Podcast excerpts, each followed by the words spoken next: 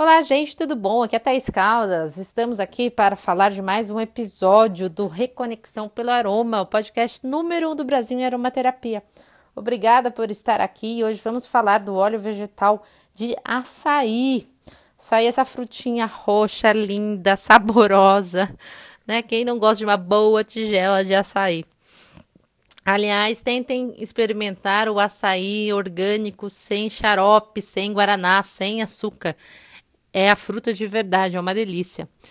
Então vamos lá. A palmeira do açaí pertence à família da Aricácea, das aricáceas, e pode chegar a uma altura de 25 metros. Nativa da várzea da região amazônica, seu nome deriva do tupi.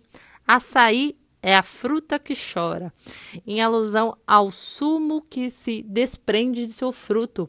O óleo extraído de sua polpa é rico em ômega 9, além de conter ômega 6, ácido palmítico, vitaminas A, D e E, fitoesteróis que previnem os sinais de envelhecimento e processos inflamatórios.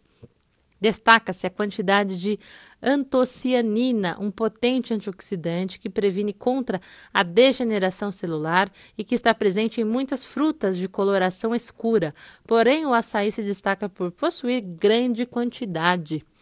Então, em relação à saúde, esse óleo vegetal de açaí ele é indicado porque ele reduz o mau colesterol e aumenta o bom. Ele cura as células danificadas, acelera a queima de gorduras, varre toxinas, fortalece o sistema imunológico, traz benefícios para a memória e a concentração, favorece o sono, melhora o desempenho, a resistência e a circulação sanguínea. Em relação aos cuidados com a pele, esse óleo vegetal é indicado para dermatites, escamações e ressecamento previne rugas e flacidez, nutre, hidrata, traz suavidade, brilho e maciez e previne estrias. Em relação aos cabelos, ele restaura e nutre cabelos danificados, traz brilho, maciez e flexibilidade. Ele sela pontas duplas, facilita a escovação, limpa e, e remove toxinas, retira o frizz e confere uma proteção térmica.